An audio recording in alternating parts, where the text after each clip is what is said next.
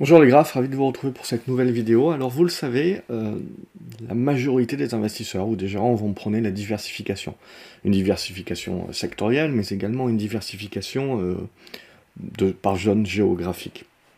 Alors évidemment c'est du bon sens, c'est également la diversification en termes d'actifs, hein, que ce soit actions, obligations, euh, de l'or, de, l'argent, de, choses comme ça, voire même jusqu'au bitcoin, etc. Bref, c'est du bon sens dans l'idée de se dire que voilà, on ne sait pas trop de quoi demain est, fait, et on ne va pas se laisser aller à quelques paris hasardeux.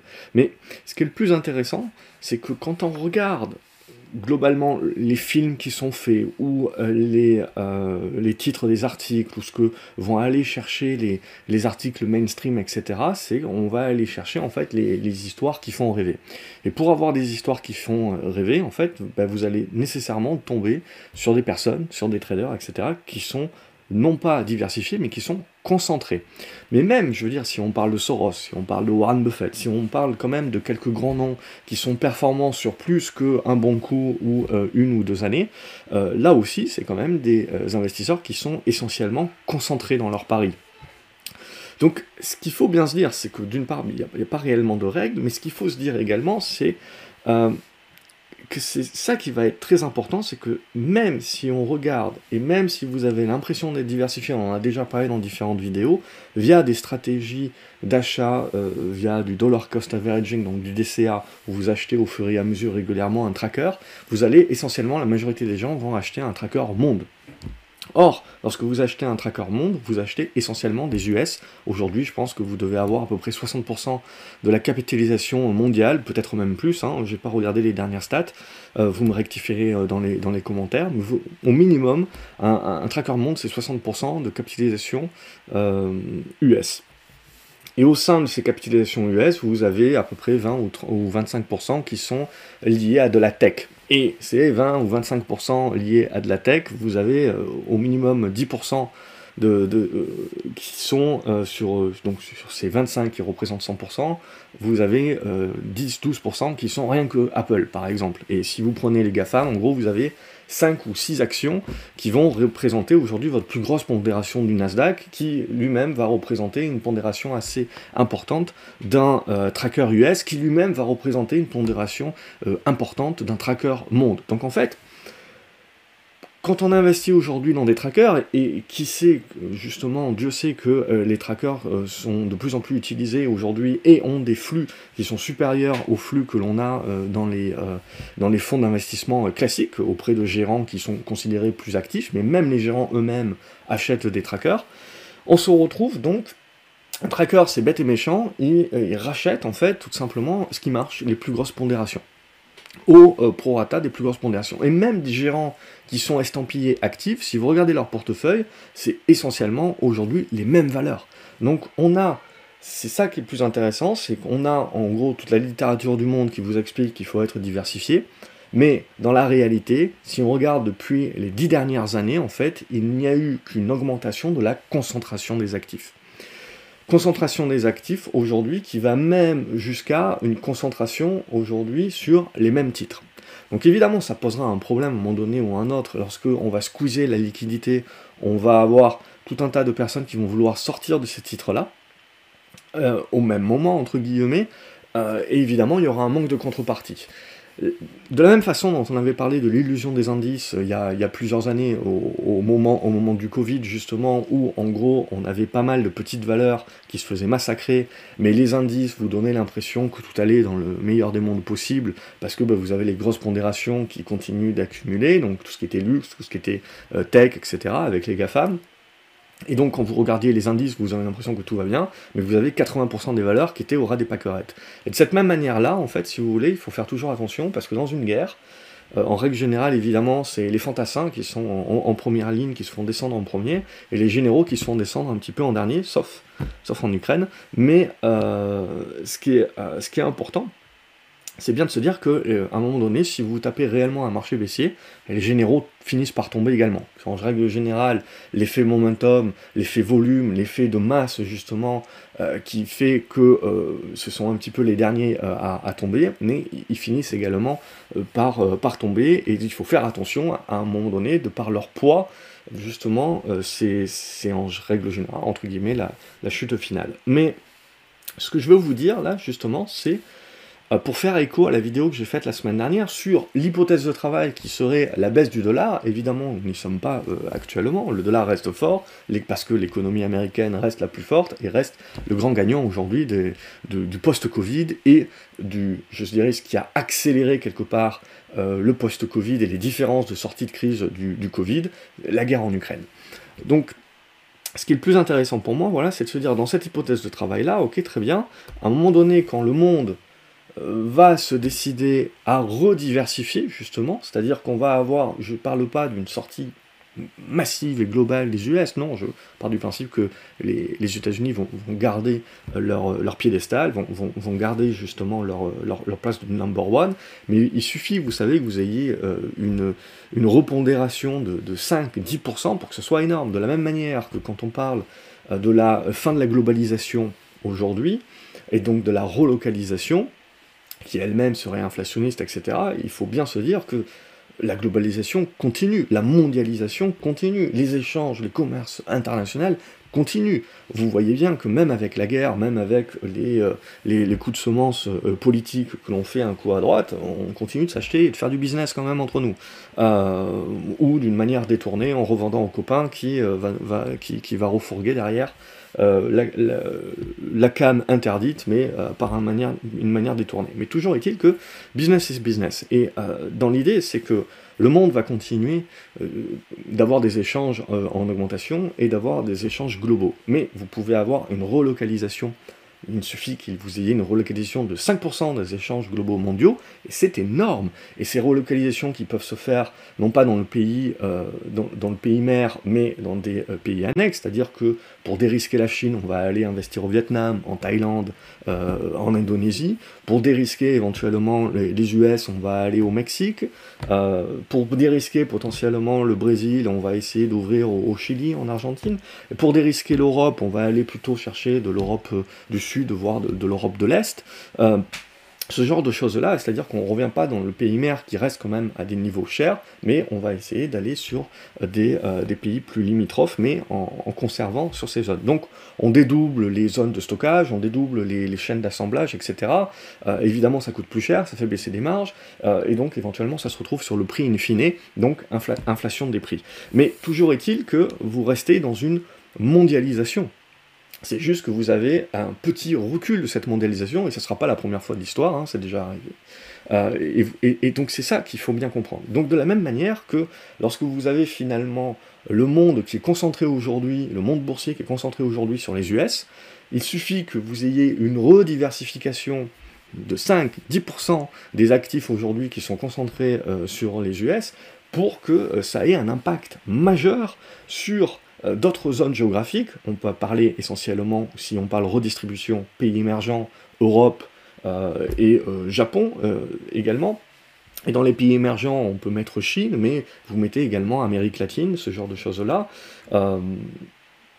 Et euh, du coup, euh, je mettrais même l'Afrique, je pense que c'est encore un petit peu tôt pour l'Afrique, mais il y a des pays comme le Nigeria, etc., qui démographiquement également, qui est l'autre enjeu de, de l'histoire à venir de ces prochaines décennies, euh, sont, sont, sont, des zones justement à, surveiller qui peuvent être intéressantes. Mais potentiellement c'est encore un petit peu trop tôt, mais, mais ça se regardera, puisqu'en plus on parle essentiellement de rediversification dans des pays émergents certes, mais qui sont quand même producteurs de matières premières. Hein. C'est ça surtout euh, dans le, nouveau monde, entre guillemets, qui n'est rien de plus que l'ancien monde, mais où on réalise euh, quelque part qu'on euh, n'est plus dans de l'héroïque fantasy, c'est ça, qui va primer.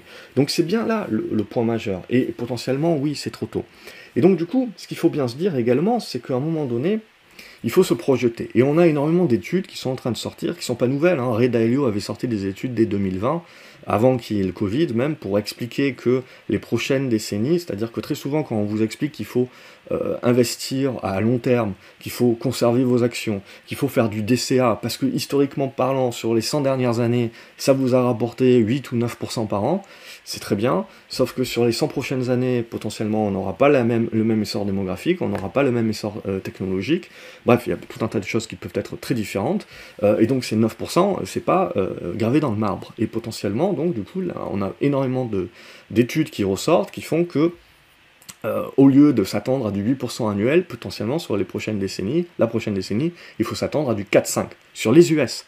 Donc c'est là aussi où ça peut être intéressant, c'est-à-dire qu'à un moment donné où on squeeze la liquidité, euh, si on a différents mouvements, je parle vraiment en pure anticipation actuellement, puisqu'on n'en a pas de signaux hein, très clairs, cette rediversification d'un certain nombre d'actifs peut revenir sur l'Europe, si et seulement si on se détend un petit peu sur la guerre en Ukraine, mais également donc sur les pays émergents, euh, et également sur le, Japon, c'est là où c'est intéressant. Donc du coup, on en avait parlé déjà, on avait fait plusieurs vidéos il y a, deux années déjà en hypothèse de travail pour dire la value va revenir euh, face euh, aux valeurs de croissance, donc c'est déjà le cas, mais ça, devrait continuer et ça devrait s'émanciper au-delà des sous-vagues hein, dont, je parle, où vous pouvez avoir des retours justement de valeur de croissance, mais sur des rebonds prolongés plus que euh, des retournements euh, durables, long terme, et, renouveau des tendances haussières que l'on a connu Covid, ça, ça j'y crois moi. Mais du coup, ce qui est important pour moi, voilà, c'est bien de croire, se dire, ok, très bien, c'est-à-dire que quand je suis gérant, je vais aller essayer d'aller chercher un petit peu de la surperformance. Donc si mes marchés américains aujourd'hui vont me délivrer que de la performance de 4-5%, je vais essayer d'aller chercher la surperformance ailleurs en me rediversifiant. Les marchés américains ne seront pas abandonnés, bien entendu, c'est bien trop tôt pour ça, on le voit. Euh, les États-Unis restent euh, la puissance mondiale, restent la puissance également des entreprises. Hein. Il ne faut pas se leurrer. Hein. Euh, si les États-Unis attirent autant de flux, c'est bien parce qu'on y retrouve également des, champions et des leaders mondiaux, tous secteurs confondus, et surtout, qui plus est, dans les choses qui ont marché, qui ont été valorisées le plus dans une tendance où on avait des taux longs qui étaient baissiers et négatifs, c'est la croissance. Or là, on est en train de revenir un petit peu plus à de l'actif réel, à de l'actif tangible, et on va retrouver également des, valorisations donc, qui sont attractives euh, dans le reste du monde. En Europe, pour des raisons bien connues évidemment de, guerre en Ukraine, etc. Euh, au Japon également, on le voit, c'est un marché qui est assez euh, délaissé. Et ensuite, en Chine, pour des raisons évidemment que l'on connaît qui sont politiques, on, joue un petit peu à se faire peur, mais le marché chinois est, l'un des rares également qui va continuer d'être accommodant et potentiellement va continuer d'ouvrir la porte, malgré son idéologie, aux, aux, investisseurs. Et puis après, bon, il y a l'Amérique latine, et puis pour ceux qui veulent pousser un petit peu plus, l'Afrique, je pense que c'est encore un petit peu tôt, mais il y a certains pays pour moi qui, qui, qui, deviennent, qui deviennent intéressants, des pays producteurs et, qui ont également une démographie euh, assez importante et euh, jeune, une population jeune bien entendu. Donc ça, évidemment, les Chinois ne se sont pas trompés, euh, les Russes non plus ne se trompent pas, et on voit que l'Afrique reste un, pivot également d'enjeux stratégiques également dans euh, la captation des, ressources naturelles, euh, qui reste bien entendu l'enjeu de dépendance et donc euh, stratégique et géopolitique des prochaines décennies. Ça, ça ne change pas, mais il a fallu la guerre en Ukraine pour qu'on se réveille un petit peu sur la réalité des choses. Donc deux graphiques qui sont à l'écran, c'est là où c'est intéressant. Le premier graphique qui est à l'écran, c'est un graphique qui, va prendre justement la valeur des entreprises euh, du S&P par rapport à la valeur des entreprises du reste du monde, des, autres grosses actions internationales. Et on se rend compte aujourd'hui que vous avez une décote de 50%. Alors, ça ne veut pas dire que les actions internationales sont pas chères, ça ne veut pas dire que les actions américaines sont chères, en fait, c'est un petit peu des deux. C'est-à-dire, il y a de deux choses l'une. C'est-à-dire, soit on va, on va se retrouver, on va, on va avoir quelque part un reflux un petit peu, euh, une sous-performance des valeurs américaines et une surperformance de ces valeurs internationales, et on va se retrouver un petit peu au milieu. Hein. L'idée, c'est pas de dire que euh, les actions internationales vont doubler et les actions américaines vont, vont, vont, ne, rien faire. En gros, soit euh, vous devez doubler les actions internationales, les actions américaines ne font rien, soit les actions américaines vont baisser un petit peu, les actions internationales vont augmenter euh, un, petit peu, et vous allez trouver le juste milieu. Mais toujours est-il que ce qui démontre le graphe, c'est que sur les dix dernières années, vous, en fait, on, on voit le rouleau compresseur et cette concentration de plus en plus affirmée dans les valeurs américaines. Donc c'est qu'une question de flux pour moi, on en revient toujours là, c'est une question de flux et on voit en fait les flux qui sont allés sur les US, sur les US, sur les US. Et donc là, avec la guerre en Ukraine notamment, avec le Covid puis la guerre en Ukraine, on n'a fait que renforcer, je dirais, en mode euh, exponentiel euh, cette, euh, et accélérer cet état de fait. Donc il suffit, il suffit, finalement que vous ayez un petit peu de flux qui sortent des marchés américains parce qu'on va jouer le fait qu'ils vont être un petit peu moins productifs, ils vont délivrer un petit peu moins de performance à l'avenir, et qu'on trouve un intérêt sur le fait que les autres marchés sont peu chers. Ça ne veut pas dire que les sociétés internationales vont délivrer de meilleures performances que les sociétés américaines. Non, ça veut dire qu'à performance égale, dans le futur, elles seront vues comme étant sous-valorisées et dans une rediversification des flux, euh, elles peuvent réattirer des flux. Et comme on est sur des marchés qui sont assez étriqués, on parle du Japon, on parle de l'Europe notamment, euh, la Corée du Sud aussi, on peut intégrer. C'est des marchés qui, sur les dernières années, en fait, ont vu une réduction des flux. Et donc, quelque part, euh, si vous avez une masse de flux qui revient, vous n'avez pas besoin d'avoir des gros écarts en fait de flux pour avoir des gros écarts de volatilité sur les prix. Donc c'est plutôt ça qui est intéressant. Bien entendu, on ne parle pas d'un truc qui va arriver du jour au lendemain. Ça reste de l'hypothèse de travail. On est encore dans un monde qui est euh, mono-américain. Mais euh, si on se détend un petit peu sur le prix des matières premières, le prix du gaz, et qu'on se détend un petit peu sur la hausse du dollar également, ça peut commencer à euh, faire office d'hypothèse de travail un petit peu plus dans le, timing et euh, à se regarder. Le deuxième graphique que vous avez à l'écran, je descends un petit peu, euh, c'est sur les valeurs value. Donc on voit un petit peu les, valeurs US value qui sont finalement au même niveau de prix que les, valeurs value du, monde développé, on va dire, en Europe, euh, et, et, des émergents. Et en gros, ce qui est le plus sous-valorisé, c'est le Japon aujourd'hui, la value japonaise. Euh, et donc, ce qui est très, intéressant, c'est que vous voyez que euh, la value américaine est sous-valorisée également.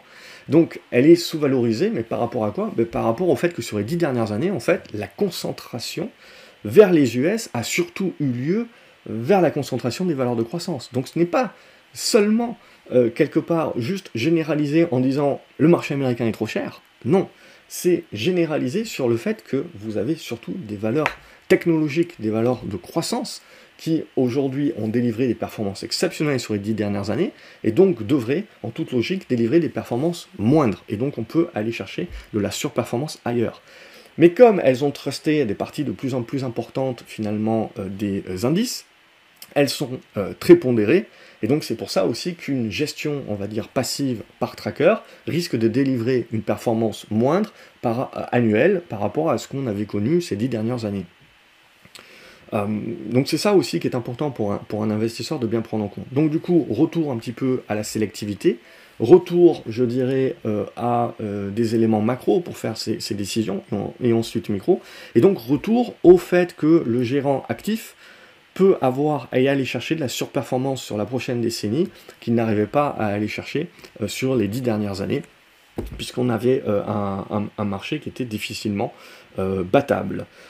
Donc ça, voilà, c'est ça pour moi les éléments qui sont les plus importants, c'est continuer d'être l'hypothèse de travail, et, c'est ça pour moi qui est important de, bien comprendre aujourd'hui, c'est bien de, dissocier les marchés non pas en zone géographique seulement, mais euh, surtout d'un point de vue sectoriel. Euh, c'est ça qui est important parce qu'on se rend compte également que toutes les actions américaines ne sont pas chères, entre guillemets.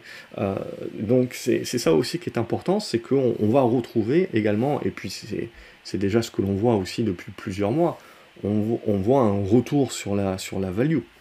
Maintenant, il faut bien faire attention, puisque si on va vers une crise récessionniste, si on commence à pondérer le fait qu'elle sera plus ou moins forte, vos valeurs cycliques, vos valeurs value également, commenceront elles aussi à souffrir. Donc on est bien là sur des éléments qu'il faut se garder sous le coude, qu'il faut avoir en hypothèse de travail, parce que ce que l'on attend globalement, c'est que la situation soit un petit peu plus claire que, la boue actuelle, qui nous permette de jouer à un moment donné une sous-vague qui sera un peu plus durable. Et dans cette sous-vague-là, de jouer la gestion des flux. Parce que là, on est en train de réduire les liquidités, et à un moment donné, on va devoir rebrasser la diversification. Les, fonds hein, différents de fonds de pension, etc., seront obligés. Aujourd'hui, tant que vous avez la guerre en Ukraine, il n'y a personne qui va se faire virer parce qu'il a mis l'essentiel de son portefeuille aux États-Unis. Ça reste aujourd'hui la sécurité. Euh, donc ce n'est que, il faudra, et ça prendra du temps, que plus tard, justement, on pourra trouver de la surperformance. Mais avant tout, il va, falloir un petit peu qu'on fasse baisser la volatilité au niveau des incertitudes, notamment des incertitudes géopolitiques. Et ça, il faut le garder dans un coin de sa tête, parce que le jour où justement on commence à avoir euh, la baisse de, ces incertitudes-là, il faudra déjà être prêt. Voilà pour cette vidéo-là, euh, qui fait écho à la vidéo que j'avais pu faire la semaine dernière. N'hésitez pas à me dire ce que vous en pensez euh, dans les commentaires, à lâcher un pouce en l'air euh, si ça vous a intéressé, à la partager également sur vos réseaux sociaux pour que ça puisse également être utilisé par d'autres investisseurs. Et quant à moi, je vous retrouve euh, à une prochaine vidéo. N'oubliez pas de vous abonner à la chaîne et de cliquer sur une vignette qui s'affiche à l'écran qui va vous amener à une autre vidéo qui peut euh, vous permettre de pousser un petit peu plus sur voilà, des, choses comme ça que je partage avec vous en termes d'hypothèses de travail. Et l'important, c'est d'avoir tout ça en tête parce qu'à un moment donné, c'est ça qui va vous permettre de faire clic. Parce que si on ne travaille pas ces hypothèses de travail-là, ben, quand les choses se mettent en, en condition, on n'est pas prêt. Donc l'important des hypothèses de travail, c'est pas d'avoir raison. Euh, de toute façon, c'est des hypothèses de travail, donc on sait très bien que les probabilités sont assez, euh, sont assez minimes d'avoir raison. C'est de les avoir sur la table, parce qu'au fur et à mesure, brique par brique, en fait, on est capable de forger à ce moment-là les convictions. Et quand il faut tirer, d'être prêt. Donc ce n'est qu'un travail de préparation, et c'est pour moi 80% du job euh, d'investisseur. Je vous souhaite une excellente journée, je vous dis à la prochaine vidéo. Salut les graphes.